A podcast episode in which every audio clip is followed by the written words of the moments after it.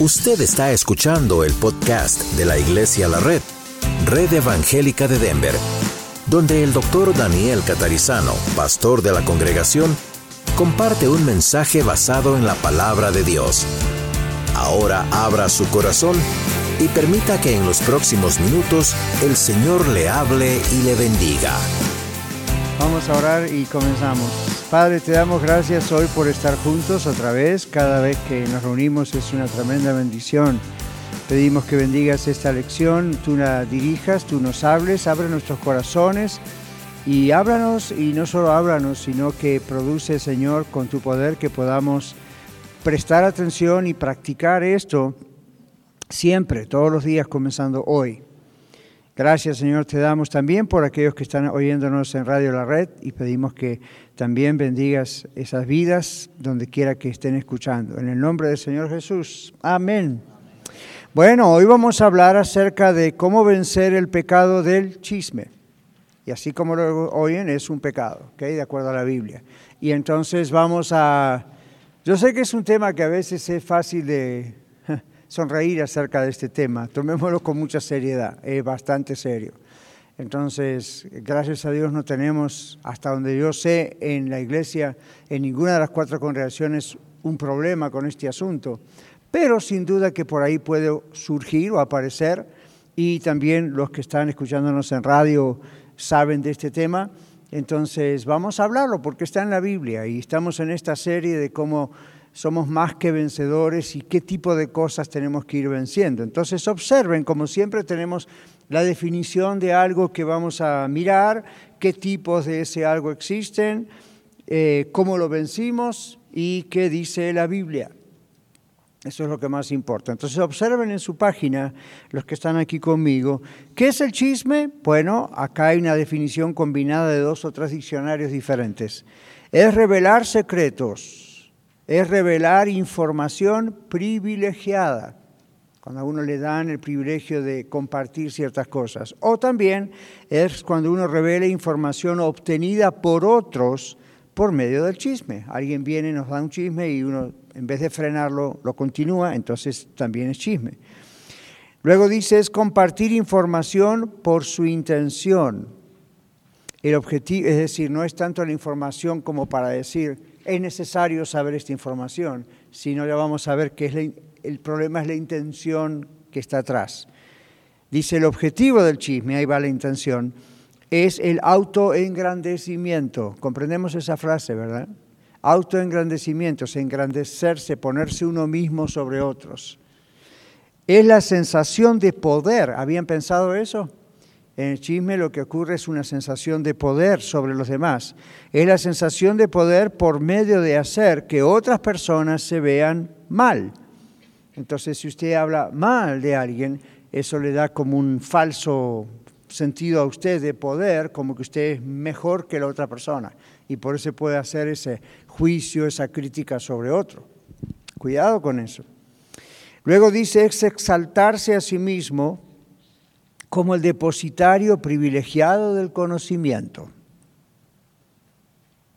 Cuando uno pasa un chisme o dice algo acerca de otro, la impresión que uno inconsciente está queriendo dar es yo sé más que esa persona y por eso la criticó, por eso paso esa información. Y, hmm. Luego dice aquí, el chisme se diferencia de la tendencia humana a hablar de otras personas esa es una tendencia que todos tenemos sin excepción. Pero ¿cuál es la diferencia entre esa tendencia y el chisme? Esa diferencia dice aquí en que el chisme tiende a centrarse en información negativa para degradar al objetivo, es decir, a la persona. ¿Qué es degradar? Verla menos. Literalmente es menos grado, degradar. ¿Qué hacerla como verla menos que uno?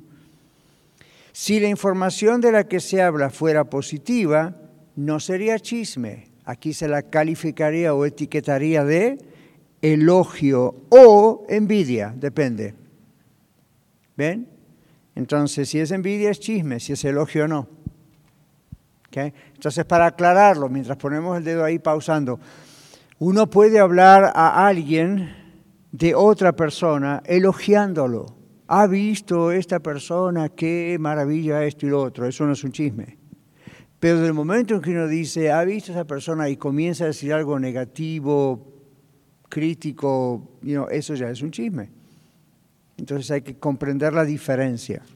Y hay que tener cuidado cuando a veces se dice, bueno, esto no es un chisme, es una crítica constructiva. Mentira, es un chisme. ¿Ok?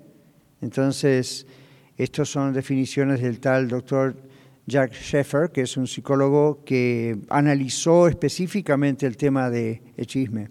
Luego decimos acá, las redes sociales son una plataforma ideal para los chismes, porque los comentarios sobre una persona en las redes sociales se publican en forma anónima. Ahora yo sé que a veces uno da el nombre, pero se dan cuenta que el peligro de hacer un clic y um, forward, ¿cómo es? Eh, lo reenviamos a otro, lo que nos enviaron, y quizás sin darnos cuenta estamos promoviendo un chisme, propagando un chisme. Entonces, antes de poner el dedo y hacer algo así, espere, ¿okay? porque puede usted ser parte de, cómplice de un chisme. Entonces, otra forma es cuando usted le dicen, los expertos dicen esto y lo otro. Yo recibo a veces eso, textos, ¿verdad? O Facebook. Y los expertos dicen, mi primera pregunta cuál es, no es dónde está la Biblia, pero mi primera pregunta cuál es, ¿qué expertos? ¿Quiénes son los expertos? Hoy en día cualquiera es experto. Entonces, ¿cuáles son sus credenciales? Si me dicen los expertos dicen que el colesterol ahora se baja con remolacha. ¿Quién es este experto que dice esto? ¿Es un médico? ¿Y si es un nutricionista? ¿Es un dietista? Y si lo es, ¿cuáles son sus certificaciones? ¿Es real o no es real? El doctor o la doctora fulana, ¿usted sabe que usted puede comprar el título de doctor aquí? No de medicina, pero de consejería, de psicología, usted lo puede comprar. Es caro, pero lo puede comprar. Entonces se pone el título de doctor y no tiene credenciales válidas, no, no, no, no tiene conocimiento. Entonces, ¿quiénes son los expertos? Es, es, es increíble que desde que el Internet apareció hay más expertos en el mundo que nunca antes. Eso ya es intrigante. Entonces, ellos pueden llegar a decir algo, usted lo comparte, y aunque no es propiamente un chisme, en realidad es como una especie de chisme. Y mucho más si se está hablando mal de otra persona. Por ejemplo, si dicen, los médicos no saben nada, pero esta persona es un iluminado que encontró que el aguacate tiene estas posibilidades y estas cosas y bla, bla, bla, bla, bla. Y usted dice, wow, es cierto, los médicos no saben nada. Eso es una forma de chisme, porque está hablando mal de alguien sin tener a esa persona adelante y sin que pueda debatirle si realmente lo que dice es cierto o no es cierto. ¿Ven? Entonces ahí está, ahí yo estaba pensando, meditando un poco en estas cosas y pensaba, qué bonito sería y qué tremendo poner un montón de estos expertos frente a reales expertos y a ver cómo defienden sus teorías. No podrían porque están basadas en pura especulación. Es más o menos lo que pasaba con nuestras abuelitas en el campo. Cuando uno tenía una enfermedad, siempre había alguna hierba, alguna cosa por ahí, ¿verdad? Y mirando hacia atrás, hacia atrás, los aborígenes también. Ahora uno dice, bueno, pero era cierto. Yo no digo que no era cierto, pero eso no son expertos. ¿Ven? Y después se descubrió que muchas de esas cosas, como ciertas hierbas y ciertas cosas que a lo mejor se usaban en esos tiempos porque no había otra cosa, hacían bien a unos y mataban a otros. Pero eso no se lo cuentan. ¿Ven? Entonces, no estamos diciendo a la ciencia médica o eso siempre tiene la razón, también se equivocan. Por eso se llama la práctica de la medicina. ¿Ven? Por ejemplo pero hay menos probabilidades de que ciertas cosas pudieran ocurrir porque se prueban y se prueban y se vuelven a probar en laboratorios. Así todos fallan, imagínese lo otro. Ahora, uno puede hablar mal de otras personas sin conocerlas, sin saber o agarrarse de supuestos expertos. Y ese es un problema porque con el tema del chisme, esa es la idea que está detrás. La idea es ¿por qué hablo mal de otra persona a esta otra persona? Me estoy poniendo por encima de aquel, como que yo sé más y hago un juicio de valores que no es siempre real. ¿Viste o vio lo que pasó con fulano? Y fulano me contó que vio... Cuando, ¿qué, Pastor, ¿qué debo hacer cuando alguien me viene con eso? Párelo. Stop it. Y usted dice, sí, pero voy a quedar mal. Decida por cuál de las dos cosas va a quedar mal. Es preferible, entre comillas, quedar mal, es decir, frenar a la persona y decir, no, por favor no me cuente esto. Eso es preferible y es mejor que por no quedar mal con esa persona, seguir escuchando el chisme y entonces usted se hace cómplice y es parte de la cadena del chisme. ¿Lo siguió? Entonces frénelo. ¿De acuerdo? Entonces volvemos aquí. Cuidado con las redes sociales, esto es un grave problema hoy en día. Eh, es un bullying, es una forma de bullying, especialmente en la escuela. Hay niños que reciben textos, niñas que reciben textos anónimo. Eres horrible, eres esto, eres lo otro. Wow, ni, ni miden el daño. Hay casos de suicidios donde hay adolescentes y hasta no tan adolescentes ya, donde llegan a creer lo que se les dice anónimamente. Ahora, eso es una forma de chisme, porque antes, cuando no existían estos medios electrónicos, había siempre bullying, pero no era electrónico. Uno veía en los pasillos a alguien, todavía se ve, pero no era tan dañino. En cambio, esto es muy dañino electrónicamente porque está en la privacidad de su hogar. De repente habla el teléfono y viene una cuestión así. Entonces, vamos a ver los tipos de chismes. Tipos de chismes, hay muchísimos. Yo estaba investigando, hay más de 20, pero dije, a ver, ¿cuál de estos 20 son los que realmente son muy fuertes? Estos seis que puse acá. Chisme espía. ¿Qué dice Proverbios 11, 13? No sé quién tiene el micrófono. Miguel. 11, 13 de Proverbios. El que anda en chismes descubre el secreto, mas el espíritu fiel lo guarda todo. Ajá, ¿ya vieron lo que dice? Entonces, el chisme espía, dice aquí, la palabra hebrea traducida como chisme significa un vendedor ambulante de secretos, un engañador o espía. También es conocida como un informante. Los espías saben cómo sacarnos una historia. Los que trabajan en el FBI o los que en la CIA que tienen espías profesionales no son chismosos, pero aprenden el arte de hacerlo. Cómo sacarle información a alguien. Ahora, el punto de un espía del gobierno es sacar información y no compartirla. Solamente compartirla con el gobierno por cuestiones de posible guerra o... ¿Cómo? Complots y eso. El problema es, imaginen, tienen esa técnica que han aprendido de ir a ciertos países o a ciertos lugares, captar o sacarle a la gente información y después la comparten. O es como el consejero profesional, uno aprende cómo trabajar con la gente y aprender a ayudarle a que la gente diga cosas muy privadas para el fin de poder ayudarle. ¿Se imagina si yo me paro y empiezo a contárselas a otros? Entonces ya es un chisme, aparte de que se rompe el pacto profesional, es un chisme.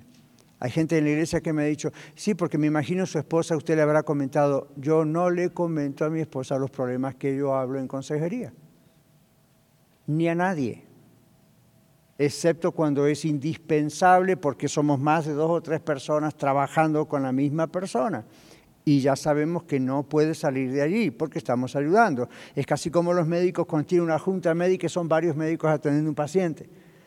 Entonces, ¿cuándo se transformaría en un chisme? Si uno va y comparte con alguien más lo que escuchó en la privacidad, rompió la confidencialidad, la confianza de la gente. ¿Alguna vez les ocurrió eso a ustedes como a mí? Que ustedes le comentaron a alguien algo en, el secreto, pero en el secreto desde la privacidad, algo muy privado, buscando ayuda, y de pronto usted se entera que alguien más sabe eso. ¿Verdad? Los que están en radio ya me imagino que están meneando la cabeza como los que están aquí enfrente mío. Ajá, sí, ya. Y se siente horrible. Entonces no, no debemos hacerlo. Se transforma en un chisme cuando uno comparte información. Entonces hay un tipo de chisme, chisme espía. Número dos, ¿cómo se llama ese otro tipo? Chisme murmurador. Esta es otra palabra, chisme, que viene del hebreo, que tiene la idea de murmurar. Comúnmente traducida como chisme. Esa palabra en hebreo se refiere a un susurrador. ¿Qué es un susurro? Algo que se puede decir al oído o susurrando así, no muy suavemente. Alguien que murmura sobre otra persona a sus espaldas, es lo que el término en hebreo chisme significa, a sus espaldas, en lugar de quejarse abiertamente de su comportamiento.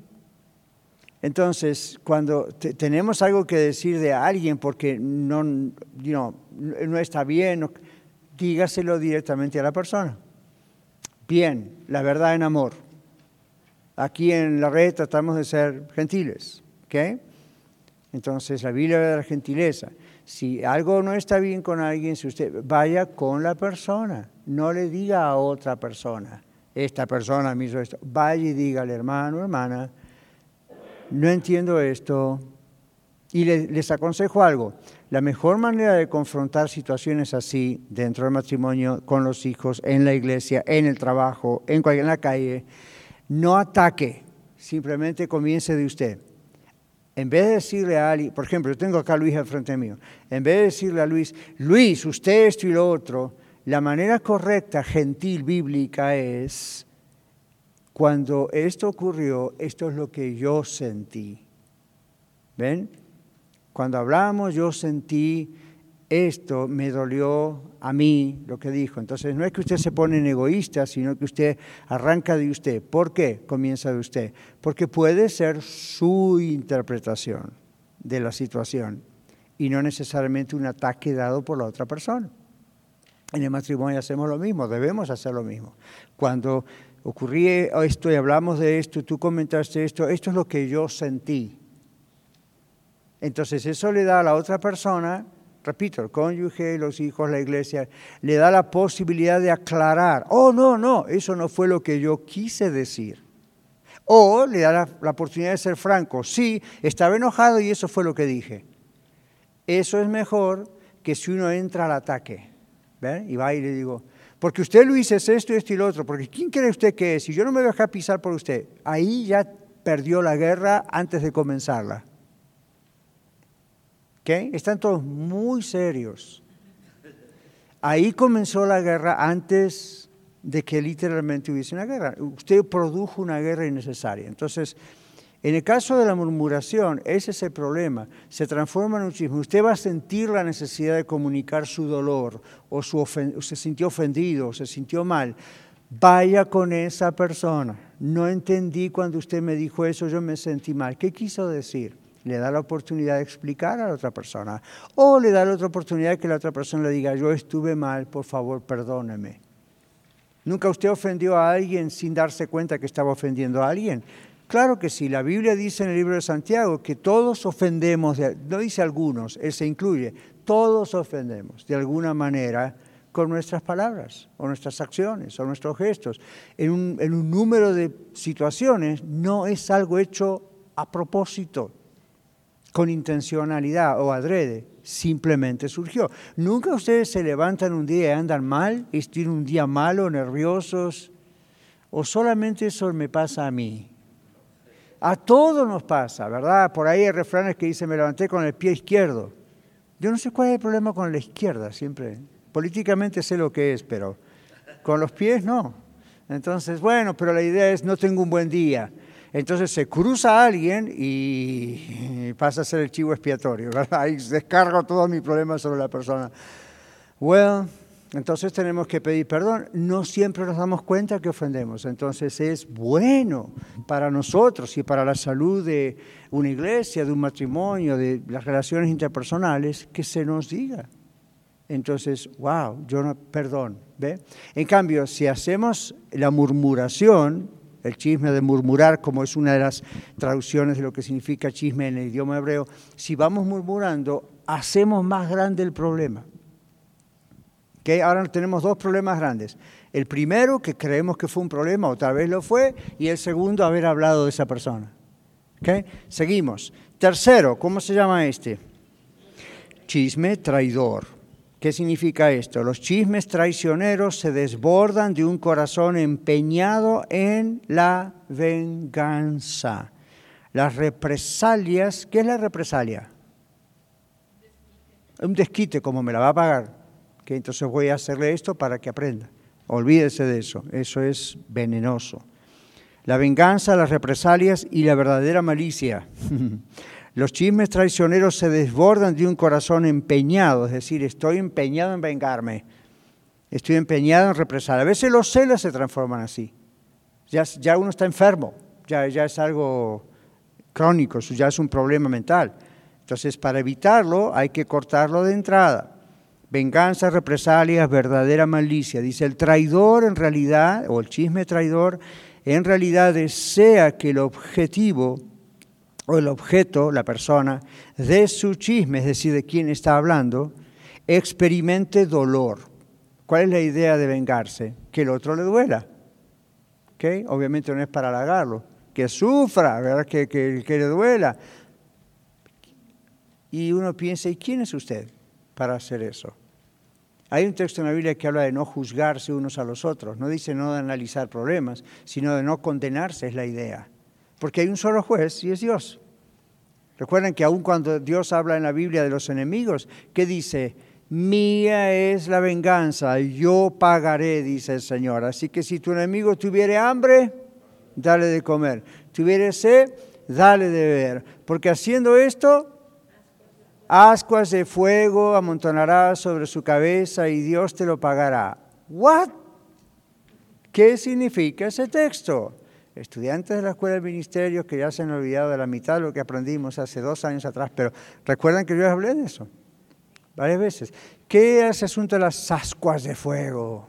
Porque suena como, wow, dramático. ¿Qué, ¿Qué, está diciendo Dios que le pongamos en la cabeza un montón de fuego para que le queme el pelo? No. ¿Qué significa ese texto? ¿Recuerdan? Muy bien, Leti. Leti recordó. La idea era en la antigüedad, cuando venía un viajero a la casa o alguien así en invierno, cuando se iba, generalmente se le daba como una especie de recipiente con carbones encendidos para que lo llevara, por supuesto no se quemara la mano, pero que lo llevara cerca de la cabeza y era la forma de no enfriarse en el camino, era una bendición. Entonces, ascuas de fuego amontonará sobre su cabeza, porque luego dice el texto, y Dios te lo pagará. Entonces, ven, no es un acto de venganza, es un acto de amor al prójimo, especialmente cuando es un enemigo. Hmm, ¿Ven? Entonces, aquí cuando dice el chisme traidor, los chismes traicioneros se desbordan de un corazón empeñado en vengarse de alguien. Entonces, ¿cómo hace para vengarse? Lo traiciona, traiciona un secreto que sabe. ¿Ven? Ah, yo era un amigo, dice usted, éramos amigos, grandes amigos, y claro, durante nuestro tiempo que duró la amistad, él o ella me confiaron muchos secretos de su vida, pero ahora no somos más amigos, entonces yo voy a empezar a decir lo que yo sé de esa persona. Eso es diabólico, es literalmente diabólico. Ok, ya no pueden seguir siendo amigos, no sean enemigos, quizás ya no son más íntimos, pero es diabólico decir lo que uno sabe de alguien, simplemente porque la relación acabó. Usted ya, you antes tenía otro esposo, otra esposa, murió, se divorció, no sé, whatever. Es diabólico que usted empiece a contarle a alguien más lo que usted sabe de su ex. Eso está en la privacidad suya. La única forma de exponer algo así que podría ser viable y además aceptable es, digamos, en consejería, donde usted quizá arrastra situaciones de heridas o problemas, ¿no es cierto?, traumas de aquella relación, pero queda en ese secreto, queda en eso para tratar de ayudarle. ¿ve? De momento que usted lo empieza a comunicar como vengándose de ese ex o de ese ex amigo, de ese, esa ex iglesia,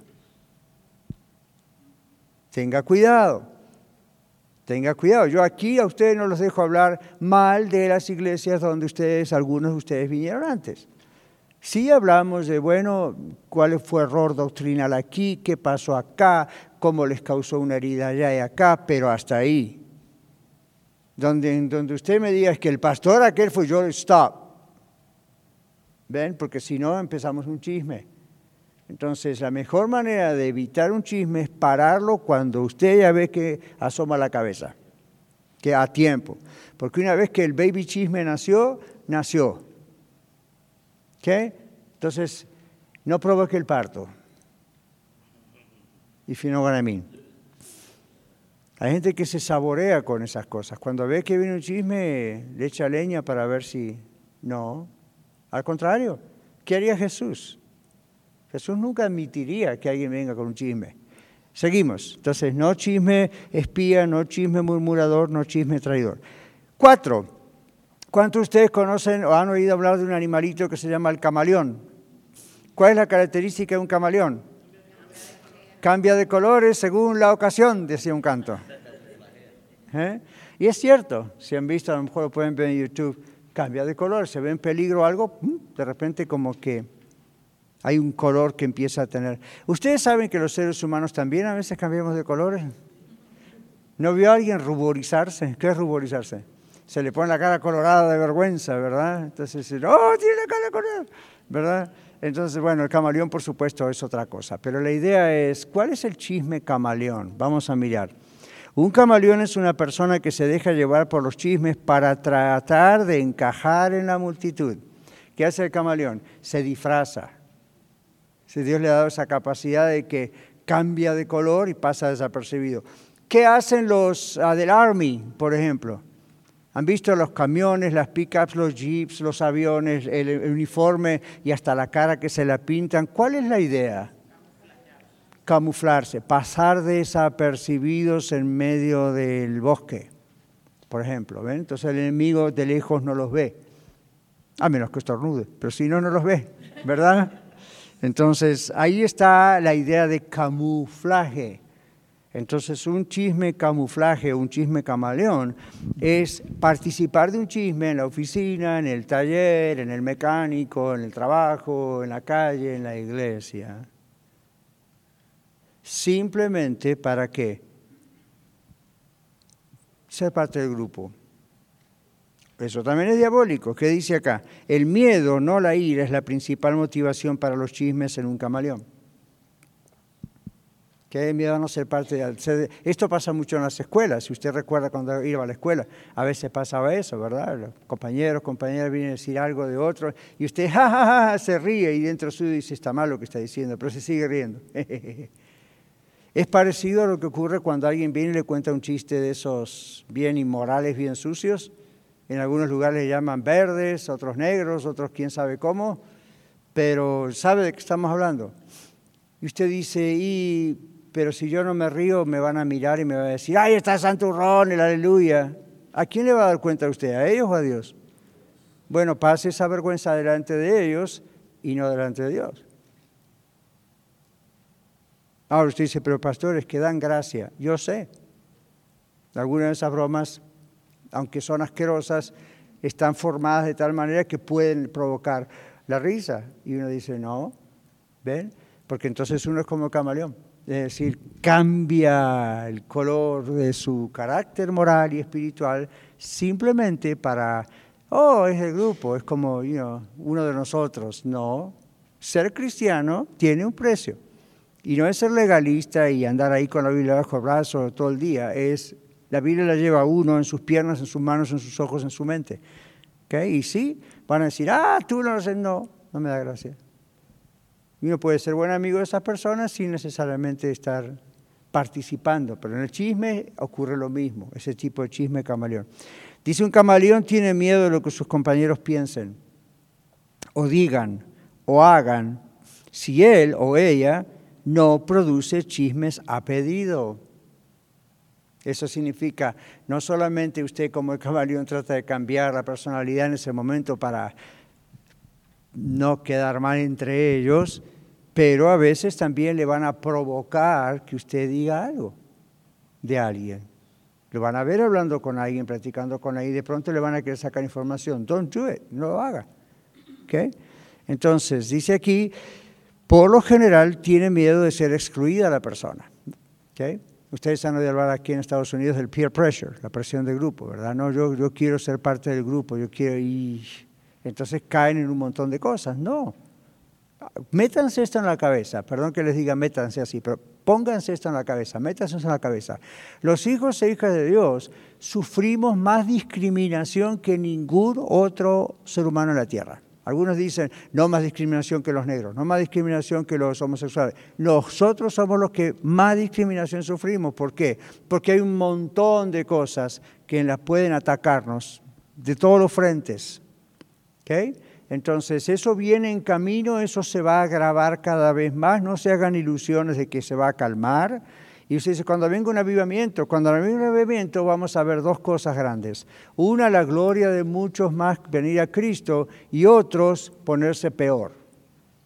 Es natural, eso ocurre. Entonces vayamos preparándonos desde ahora siempre para pensar, no es natural para un cristiano ser siempre parte de un grupo y ser aceptado. Les voy a decir más, es sospechoso si nunca un creyente tiene problemas con los demás. Es sospechoso. Problemas en el sentido de crítica, persecución. Es sospechoso. Es sospechoso. Ahora no, porque yo dije eso, no vaya mañana y provoque una guerra con alguien. Que la idea es ser sabio, ser inteligente, pero sepa que es sospechoso. Que, que todo el mundo le acepte, que todo el mundo lo quiera, que haya un chisme por ahí, usted se mantiene neutral, o un chiste verde o negro de estos sucios y usted no se ríe, y, otra vez, no sea anormal, perdón, pero no, no sea de estos que, ¡oh! y se hacen cruces. No, la idea es, ok, no, no me gusta ese tipo de cosas. Ah, pero tú, bueno, varones, ¿quién es el macho? Eso es el macho. Te los tengo que decir directamente así. Pero macho en el Señor, no macho en la cultura. Es decir, se va a ser hombre, va a ser hombre. Y ser hombre va a ser, va a ser valiente y se va a aguantar, va a resistir, que le van a criticar. Y cuando le digan a usted, ¿con cuántas mujeres estuvo? Con ninguna, eso fiel a mi esposa. Ah, mira, tú, ok, fine. Yo soy feliz, tú no. ¡Bum! ¿Ven?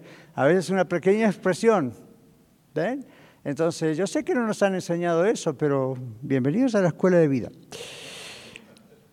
Proverbios 29, 25 dice, ahí atrás, oíla. Oh, no tenemos micrófono, doña Elsa. Zoila, ahí. Dice, el, el temor del hombre pondrá lazo, mas el que confía en Jehová será exaltado. Ajá, muy bien. El temor del hombre ¿Qué pasó? Pondrá lazo. Ustedes han visto en las películas de los cowboys, o a lo mejor en su país los, este, los que, ¿cómo le llaman? Los vaqueros, gracias. ¿Cómo agarran las vacas desde los caballos? Con el lazo. Ahí está la idea. ¿Qué? Así es, ese es un lazo. Entonces, aquí el miedo, no la ira, es la principal motivación para los chismes de un camaleón. Un camaleón tiene miedo de lo que sus compañeros piensen, digan o hagan si él o ella no produce chismes a pedido. Por lo general tiene miedo de ser excluido. El temor del hombre, en vez del temor de Dios, ¿ven? Tememos más al hombre que a Dios. No puede ser. El temor del hombre la mantiene en esa prisión. Ese lazo es una prisión. ¿Saben qué hermoso es vivir libre espiritualmente? ¿Saben, no? cuando uno llega no a ese sentido de orgullo o arrogancia y decir, a mí no me importa lo que digan los demás, esa actitud muestra que sí le importa lo que dicen los demás. Pero cuando humildemente usted dice, la verdad, no me gusta, me molesta, pero no me importa tanto lo que digan los demás. Yo amo al Señor, temo al Señor, asumo que voy a ser criticado, asumo que me van a ofender, pero no me, me patina, como dicen, no es una cosa como que no entra, ¿verdad? Es como, es como tenemos una cera puesta alrededor nuestro y llega y resbala, como que, bueno, hace su herida por acá, por allá, pero no entra. En cambio, si somos creyentes muy hipersensibles, pasa una mosca al lado nuestro y decimos, yo no merezco que una mosca pase al lado mío. ¿Cómo aquel hermano me miró de esa manera y el otro de la otra? Pare de ser hipersensible, madure. Entonces, aquí pasa esto. Si usted es hipersensible, usted va a ser chismoso. ¿Por qué? Porque no va a aguantar, no va a soportar que alguien hable o lo mire o diga, ah, usted no participa de esto. Un cristiano no es un santurrón, pero es un santo. ¿Cuál es la diferencia entre un santo y un santurrón? Han oído esa palabra, ¿verdad? Está en el diccionario. ¿Cuál es la diferencia? ¿Qué es un santo? Alguien que ha sido apartado para Dios, no solamente por Dios, no se olvide, para Dios. Desde el momento que usted vino a Cristo, usted, hombre o mujer, ha sido apartado, apartada para Él. ¿Qué es un santurrón?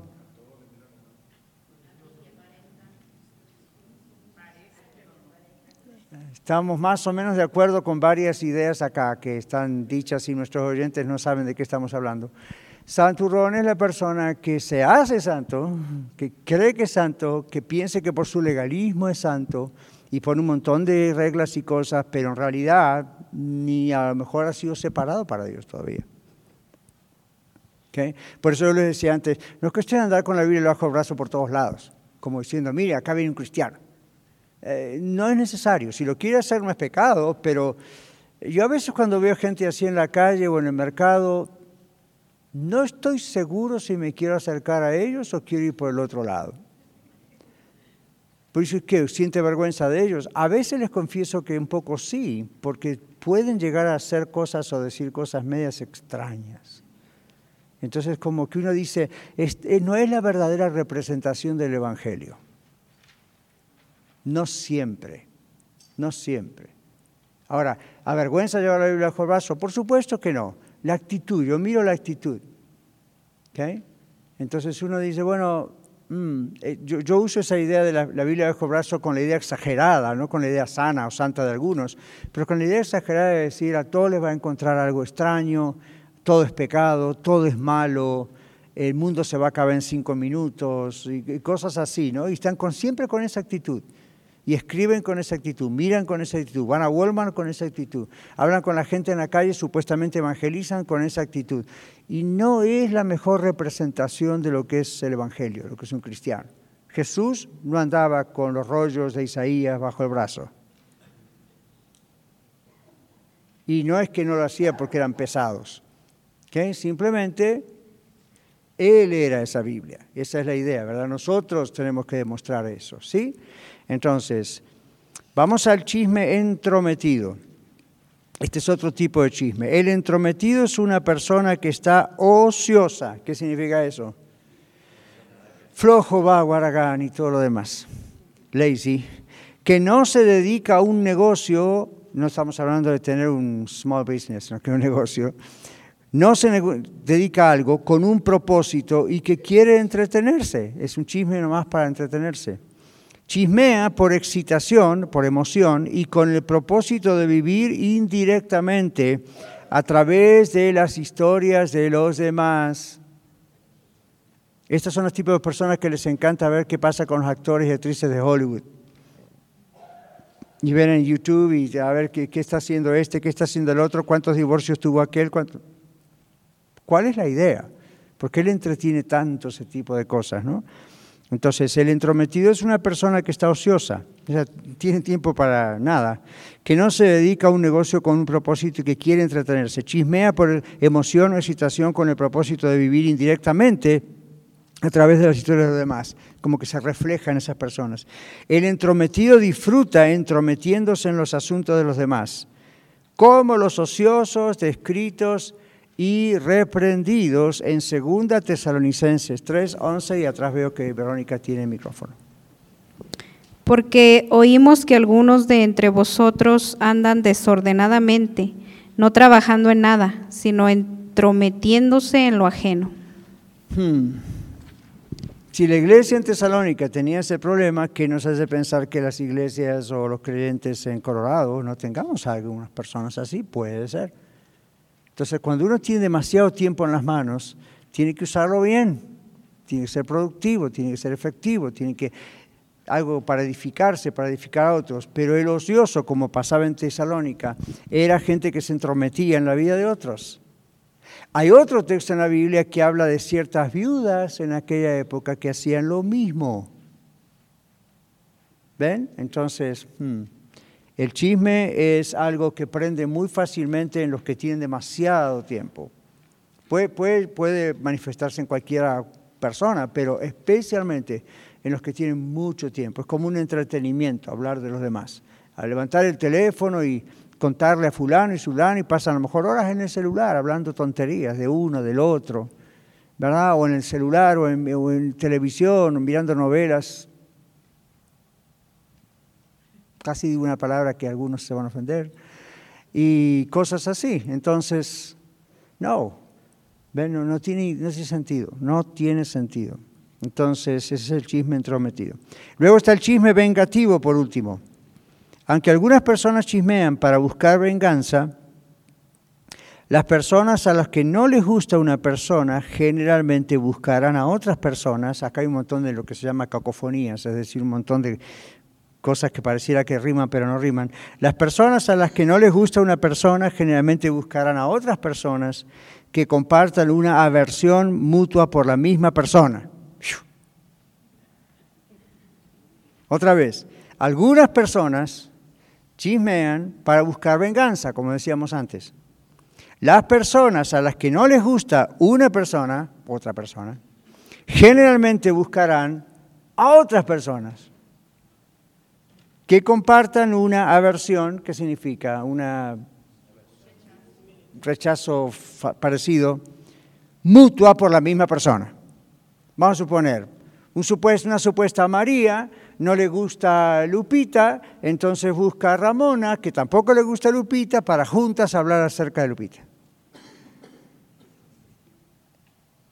Muy común, desgraciadamente. No para hijos e hijas de Dios. No para hijos e hijas de Dios. No para hijos e hijas de Dios. Esas son cosas diabólicas.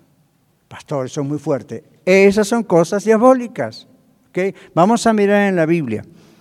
Acá tenemos muchos textos. Si hacen la mano porque atrás tiene que estar el micrófono. A ver, los que no han leído todavía, anímense. Elsa tenía ahí un texto rápido, pero le faltó el micrófono, así que la pospusimos.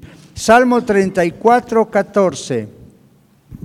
Apártate del mal y haz el bien, busca la paz y síguela. Así que hay que apartarse, salga corriendo del mal. Ok.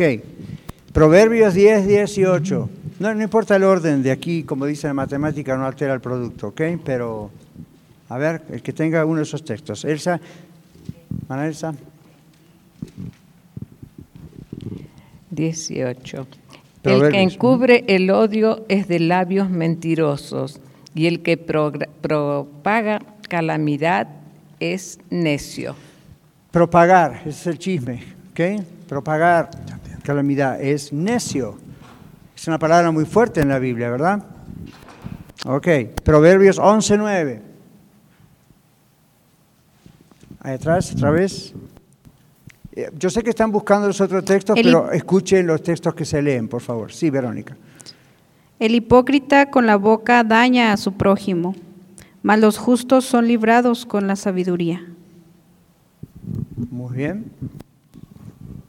Siguiente texto, Proverbios 15, o 11, 12 y 13. Aquí adelante, Diverto. Ok. El que menosprecia a su prójimo carece de entendimiento, pero el hombre prudente guarda silencio. El que anda en chisme revela secretos, pero el espíritu leal oculta las cosas. Ajá, ven la diferencia, el que anda en chisme revela secretos. Y luego el otro, ¿cómo lo llama? El hombre de espíritu leal se puede confiar en esa persona. No va a decir nada, no va a pasar información. Y esa es la persona que Dios exalta. Siguiente texto. Acá adelante, Carla, José. Eh, ah, Proverbios 15, 2 y 4. 2 al 4. La lengua de los sabios adornará la sabiduría, mas la boca de los necios hablará sandeces. Los ojos de Jehová están en todo lugar, mirando los malos y a los buenos. La lengua apacible es árbol de vida, mas la perversidad de ella es, es quebrantamiento de espíritu. Mm, mm. Siempre les digo, lean Proverbios y lean el libro Santiago. Proverbios es la sabiduría eh, y, y a Santiago es como la sabiduría práctica, entonces están muy enlazados, pero ven cómo se exalta la persona de lengua, o sea que no es lengua suelta, ¿verdad? Sino al contrario, es sabio al retener la información y no pasarla. Siguiente texto de Proverbios 16, 28. El hombre perverso levanta contienda y el chismoso aparta a los mejores amigos. Wow, qué triste, ¿no? El chismoso aparta a los mejores amigos. ¿Cuántas amistades se rompen, verdad? Porque uno de los dos produce un chisme. Mm. Proverbios 18, 7 y 8. La boca del necio es quebrantamiento para sí, y sus labios son lazos para su alma. Las palabras del chismoso son como bocados suaves y penetran hasta las entrañas. Wow. Ven todo lo que la Biblia tiene que decir sobre el chisme. Es un pecado tremendo. Proverbios 20, 19. El que anda en chismes descubre el secreto. No te entremetas, pues con él, con él suelto de lengua. ¿Se acuerdan cuando hace un rato atrás les dije, paren, frenen, frenen el chisme? ¿Ven? ¿Ven lo que dice directamente? No. No, no, no, ni se meta con esa persona. No quiere decir que no lo salude, no lo ame, simplemente ya sabe que tiene ese pecado. Fíjese que no dije esa debilidad, pobrecito. tiene ese pecado. Entonces, hasta que el Señor le cambie, salúdelo, trátelo, ámelo, pero no permita, mm, you know, no abra la puerta a la posibilidad de un chisme. Proverbios, ¿dónde estamos? 21, 23, Amalia. El que guarda su boca y su lengua, su alma guardará de angustias. Ja. Miren cómo afecta el alma de una persona. Mateo 5, 11. Después vamos a cruzar de este lado, José, porque acá nos quedó el lado norte de la, de, de la clase mudo. Ok, 5, 11. Bienaventurados sois cuando por mi causa os vituperen y os persigan, y digan toda clase de mal contra vosotros mintiendo. Toda clase de mal contra vosotros. Viene a haber gente que va a chismear de nosotros. Pero al mismo tiempo el Señor nos llama bienaventurados cuando no, no cuando no participamos del chisme, sino cuando vituperan, maldicen acerca de nosotros. Eso asúmalo, eso ocurre. No ande buscándolo, pero eso ocurre, que por causa del Señor. Romanos, estamos en Romanos, ¿verdad? 1, 29 a 32. ¿Dónde está Lili? Acá. Estando atestados de toda injusticia, fornicación, perversidad, avaricia, maldad, llenos de envidia, homicidios, contiendas, engaños y, malignidades, murmuradores, detractores, aborrecedores de Dios, injuriosos, soberbios, altivos, inventores de males, desobedientes a los padres, necios, desleales, sin afecto natural, implacables, sin misericordia, quienes habiendo entendido el juicio de Dios, que los que practican tales cosas son dignos de muerte, no solo las hacen, sino que también se complacen con los que las practican. Wow. Ahí no aparece la palabra chisme, pero aparece la palabra injurioso, murmuradores, detractores, desleales. ¿Ven? Todas esas son cosas que se hacen con la lengua. Todas esas son cosas que se hacen al hablar. ¿Okay? Ahora, hermanos y hermanas, los que están escuchando en radio, cristianos, y ustedes que están aquí con nosotros en la red, la iglesia no es perfecta. ¿Se dieron cuenta? ¿O necesitan más meses para darse cuenta? Se dieron cuenta que el pastor no es perfecto. Se dieron cuenta que la iglesia, ninguna de las cuatro congregaciones. Ahora, ¿se dieron cuenta que en ocasiones no es un problema de perfección, sino de gustos personales? Lo que en ocasiones pensamos, eso no está bien en mi trabajo, en mi familia o en la iglesia, digamos, en general. ¿Se dan cuenta que a veces es una cuestión de un gusto personal y nos afecta como si fuese un defecto de otros? ¿Qué hacemos cuando eso ocurre? Lo primero que queremos hacer es compartírselo a alguien. Y de pronto pueden ocurrir comentarios como, en esta iglesia a mí no me dan lugar. O en esta iglesia a aquella hermana le escogieron para esto y a mí no me escogieron para lo otro. Stop it. Párelo. Inmediatamente. Y quiero decirles unas cosas. En la Biblia, este no es el pastor Catarizano hablando por su propia cuenta, en la Biblia se muestra más de ese tipo de problemas con mujeres que con varones. Por alguna razón, en la naturaleza pecaminosa de las mujeres, igual que en la naturaleza pecaminosa de los hombres, pero por alguna razón, preste atención, en la naturaleza de la mujer hay una tendencia más fácil a este tipo de pecado, así como en el hombre hay otras tendencias. En este caso, en la mujer, por alguna razón, parte de la caída desde Eva acá, como que las mujeres tienen más tendencia a sentirse muy dañadas o heridas si no se les da lugar, si no se las reconoce, si no se las pone en una posición. Si no, muchas veces es por los complejos que traen, y acá salto un poquito a la parte de consejería, pero muchas veces es por los complejos que traen, porque a lo mejor su mamá no las reconoció como correspondía, no tenían competitividad con sus hermanas mayores o menores, o porque bla, bla, bla. Pero tómenlo muy en serio, tómenlo muy en serio, porque el diablo anda buscando a quien devorar. Y conoce este tipo de debilidades, escuchen esto, en toda la humanidad.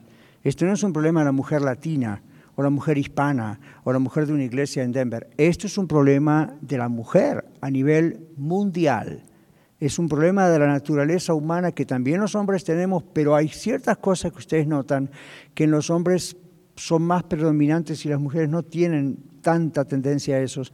Y hay otras cosas donde la mujer tiene una tendencia más fuerte que el hombre. Esta lamentablemente es una de esas cosas. Como pastor de ya más de 40 años, no, no, no en la red, por supuesto, en otras iglesias, pero analizando hacia atrás y habiendo tenido compañerismo con tantos pastores alrededor de la historia que tengo, hemos siempre notado eso. Los varones tendemos a ser un poquito más unidos que las damas. No tenemos tantas veces el problema de envidia o celos unos con los otros en cuanto a me puso en esta posición, no me puso, soy líder, no soy líder. A veces ocurre, pero por alguna razón es una cosa muy particular en las mujeres. Les digo con todo amor como pastor, a las mujeres de la red. Los que están escuchando que son otras iglesias, hablen con su pastor personalmente. Pero yo les digo a las esposas, madres, mujeres solteras de la red, esto es un punto que a Satanás le encanta atacarlas a ustedes como damas. No lo permitan. No, se lo, no lo permitan. Si ustedes lo permitan, no se quejen, ustedes lo permitieron. Así como cuando hablo con los varones, ¿verdad? El viernes tuvimos reunión de varones yo sé que los varones tenemos en toda la raza humana, cultura, no importa, hay unas ciertas cosas, inclinaciones que los varones, pero esta es una de las inclinaciones que el diablo ataca de las mujeres. Es muy fácil que se sientan ofendidas, algunas nunca, pero, pero realmente es un problema de la mujer a nivel mundial. ¿Comprenden lo que les digo? Se los digo con todo cariño, con todo amor. Ese es un drama, es un problema que hay que atacar y hay que tener mucho cuidado mucha hipersensibilidad, mucha sensibilidad a quien dijo, que no dijo. Miren, se demuestra, eh, pues en lo que a veces nos reímos, pero es cierto, se demuestra hasta en el tema de, la, de cómo cuidar la apariencia física. Observen que los varones es muy raro que tengamos competitividad entre nosotros en cuanto a nuestra vestimenta o zapatos. la mujer se cuida mucho de eso. Y está bien, es femenina, tiene que ser femenina, pero en ocasiones se cuida mucho no tanto por lo que el esposo pueda decirle qué bonita te ves o no. En muchos casos en la naturaleza de la mujer es un sentido de competitividad con otras damas. Y, por eso se fijan tanto en los zapatos donde los compraste y tu blusa y tu camisa y esto y que el otro. Y uno dice, no está mal, es, pero es característico de la mujer, no del hombre. Es raro ver un hombre con otro hombre hablando mucho de eso, eh, ocasionalmente, pero no es común. Pero en la mujer es muy común. ¿Por qué es muy común? ¿Ven? Inconscientemente siempre hay un pequeño sentido o gran sentido de competitividad. Que como no es siempre malicia como la gente del mundo, no piensen, son mujeres del mundo. Una mujer santa, una mujer de Cristo, una mujer que ama al Señor, sigue viviendo en un cuerpo humano en esta tierra, igual que el varón. Y la Biblia habla de la lucha contra la carne, tanto para el hombre como para la mujer. Y la lucha contra la carne, mis hermanos queridos, no es siempre la lucha contra el sexo mal habido, es este tipo de cosas también. Entonces, simplemente para ponerse en guardia dentro de ustedes. Porque cuando en las iglesias, en los negocios, ah, yo lo veo a veces descaradamente en negocios como, no quiero mencionarlos, pero donde hay productos de todo tipo que uno va a comprar seguido, aquí y allá, y no es extraño ver dos o tres mujeres teniendo problemas o chusmeando o chismeando. Y yo no sé si el Señor a propósito me abre los ojos a esas cosas en algunas ocasiones por mi llamado, mi profesión, pero muchas veces veo eso. Y es raro verlo en un hombre. Los hombres nos peleamos por otras cosas. Y los hombres del mundo se pelean los golpes a veces, ¿no? Pero, pero este es un tema delicado. No digo que no hay hombres que chismean, los hay, pero este es un tema en la Biblia, porque habla de las viudas que andan ahí siendo lazy. En la Biblia habla de eso. No dice que no hay hombres que no lo hacían, pero es como que ya era una característica en esos tiempos. Entonces, ¿por qué se los digo? Es una cosa sobre la cual tener más cuidado todavía. Y cuidarse entre ustedes como mujeres cuidarse, protegerse una a la otra en ese aspecto. Cuando ven que hay esa tendencia, wow, hablen con esa dama en privado, ayúdenle. Porque eh, ya es una cosa como que natural que hay que tener mucho cuidado. ¿Okay? Por ejemplo, muchas, para compararlo con el varón, hay, hay muchas mujeres que a veces dicen, es que los hombres, la manera, sus ojos andan mirando, bueno, hay dos razones. Una es la naturaleza normal del hombre, lo cual no lo justifica, y por eso Jesús dijo que mira a una mujer para codiciarla, el adúltero con en su corazón. ¿Por qué está diciendo el Señor eso? Porque sabe que eso es una parte débil del hombre que tiene que saber controlar, hombre cristiano. La otra razón, hay mujeres muy provocativas. Entonces, por más que uno quiera controlarse, es demasiado provocativo. Entonces, mujeres, cuidado con eso también. Ahora, así como el hombre tiene eso que tiene que cuidar mucho su mirada, la mujer tiene que tener mucho cuidado con su boca. No, se los digo en serio, no es para reírse. Cuidado con su boca. ¿Okay? No les estoy acertando. A mí esto, olvídese la palabra pedradas porque yo odio esa palabra. La pedrada es algo que se dice, recuerden, para matar a alguien. No, esto es una exhortación pastoral. Mis hermanas queridas, mis hermanos queridos y los que están escuchando en radio, esta es una herramienta de Satanás muy poderosa en la boca de las damas y también de muchos varones, pero especialmente en la boca de muchas damas. Son muy sensibles, muy hipersensibles. La mujer de Cristo, la mujer del Señor, la mujer madura en Cristo, no ya no tiene este problema. Es decir, lo tiene, pero sabe cómo frenarlo, cómo controlarlo. Ya no es un problema para ella. Está ahí latente, pero nada más. Amén. All right. Bueno. Vamos al siguiente, dos, tres textos que nos faltan. Efesios 4, 29. Hermana, aquí adelante. Vamos a darle, perdón, eh, Miguel, permítame darle a Carla, perdón, acá, Carmen. Nunca he leído Carmen. Gracias, Miguel. Miguel siempre está listo para leer y eso es buenísimo. Pero vamos a darle otra vez acá a alguien que no lee casi nunca. Ninguna palabra corrompida salga de vuestra boca, sino la que sea buena para la necesaria edificación a fin de dar gracia a los oyentes. Muy bien. ¿Qué es una palabra corrompida? Puede tomar muchas formas. Una de ellas es el chisme. Entonces, antes de hablar, pensemos, ¿esto va a edificarme a mí, a otros? Sí, no, mm, mejor no. Ok, Primera de Corintios 6, 9 y 10. Aquí adelante nuestra hermana. ¿No sabéis que los injustos no heredarán el reino de Dios? No heredarán los, fornicarios, ni los idólatras, ni los adulterios, ni los afeminados, ni los que se echan con varones, ni los ladrones, ni los ávaros, ni los borrachos, ni los maldicientes, ni los estafadores heredarán el reino de Dios. Ahora, uno lee eso o escucha esa lectura de la palabra y la pregunta que surge, ¿cuál es? No, ¿Quién va a entrar? No entra nadie. Y eso es, se quedó corta y sigue, ¿verdad? Otros textos siguen.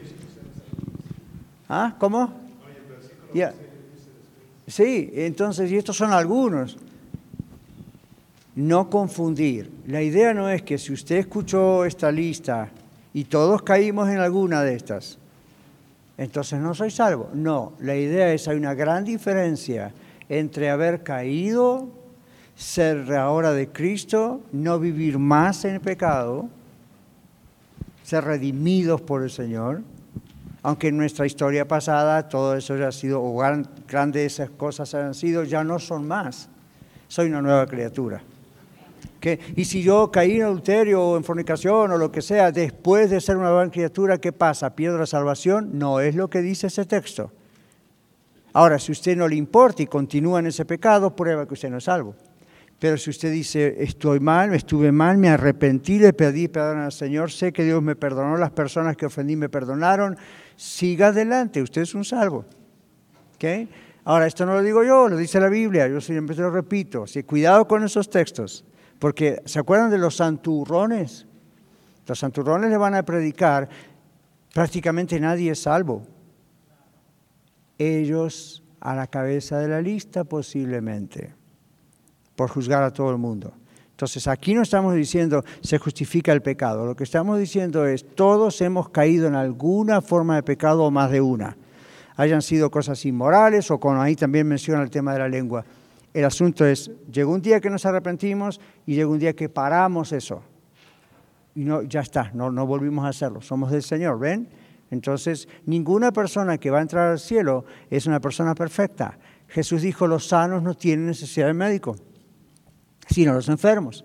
Entonces todos hemos estado enfermos en ese aspecto y el Señor nos ha sanado. Alguna vez hemos caído, estuvo mal, pero si es de Cristo uno se arrepiente de verdad y para con ese pecado, lo cual demuestra que es de Cristo. O sea, que aclaración larga, pero aclaración sobre ese texto, porque hay gente que se agarra ese texto para decir, entonces por eso les dije, ¿quién va a ser salvo? Nadie puede ser salvo.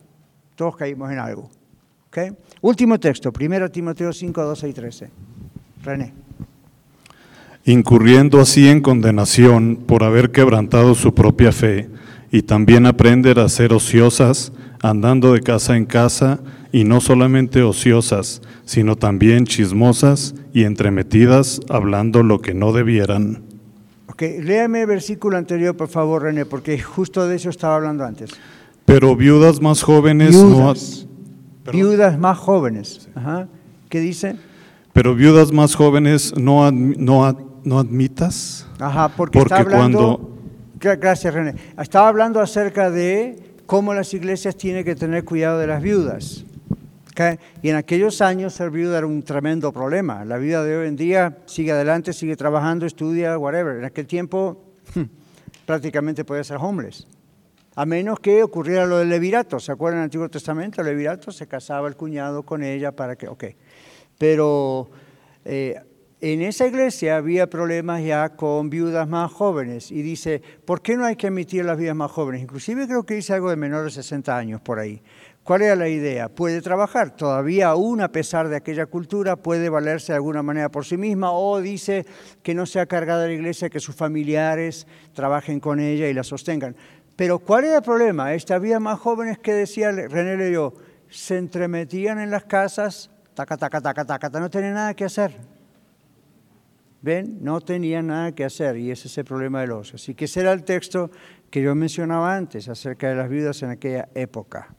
¿Okay? No lo hacían porque habían enviudado, lo hacían porque no tenían nada que hacer. ¿Okay? Entonces, si usted dice, yo tengo ese problema, aunque no sea viudo o aunque no sea viuda, busque trabajo busque algo para hacer o venga cuente que nosotros tenemos muchas cosas para darle porque necesitamos mucha ayuda. ¿Ok? All right. Gracias. Bendiciones.